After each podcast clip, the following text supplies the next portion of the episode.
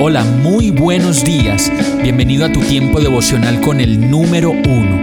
Qué alegría saludarte con la certeza de que Dios está obrando en tu vida su perfecta y buena voluntad, ya sea porque estás aprendiendo de un momento difícil o porque estás disfrutando de su amor a plenitud con paz y tranquilidad.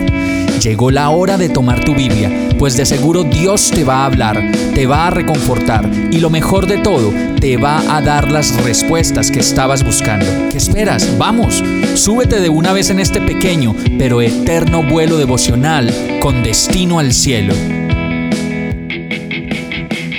Y el mensaje de hoy se llama No pares de orar. Lucas 18.1 dice, también les refirió Jesús una parábola sobre la necesidad de orar siempre y no desmayar.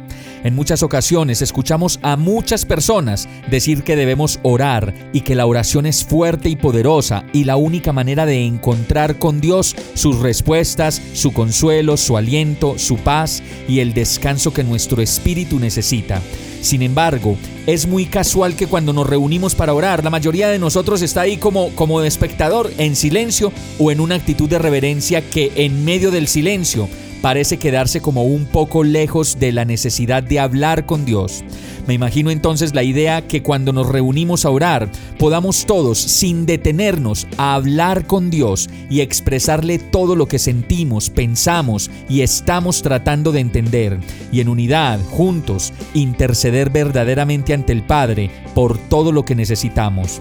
Por eso quiero preguntarte, ¿qué harías si solo tuvieras media hora en una cita privada con Dios? Wow, me imagino que ya comienzas a organizar en una hoja todo lo que le vas a decir y a solicitar, además de las muchas preguntas que querrías hacerle. Pues bien, de eso se trata la oración, indistintamente del lugar donde ores y de con quién lo hagas, en un grupo grande o en un grupo pequeño. Es tu cita privada con Dios, en la que además puedes pedir e interceder por las demás personas que se reúnen contigo. Pero lo que pasa es que normalmente alguien que dirige la oración y el resto de las personas que están ahí simplemente escuchan y eventualmente dicen amén, sí Señor. Y yo creo que eso no es suficiente.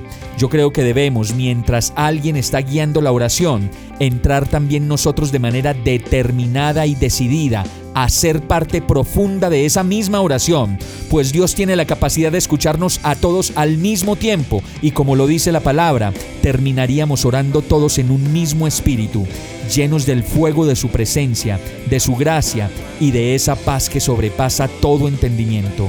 Vamos a orar.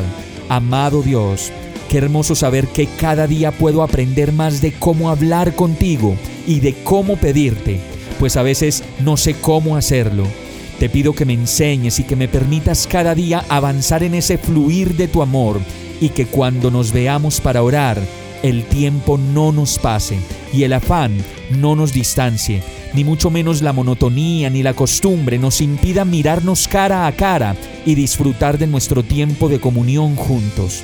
Ay, mi Dios, cómo te amo y cómo te necesito y cuánto quiero pasar mi vida a tu lado. Por eso oro a ti agradecido y confiado de que cada día me das lo mejor. En el nombre de Jesús. Amén. Hemos llegado al final de este tiempo con el número uno. No te detengas, sigue meditando durante todo tu día en Dios, descansa en Él, suelta los remos y déjate llevar por el viento suave y apacible de su Santo Espíritu. Solo compártelo con quien lo necesite y ames. Hoy, de la mano de Dios, todo será un gran día. Para más información visita nuestra página www.iglesiabierta.com o llámanos al 313-334-0116. Oramos y rogamos para que cada día te enamores más de Dios y para que no pares de pasar todo tu tiempo con el número uno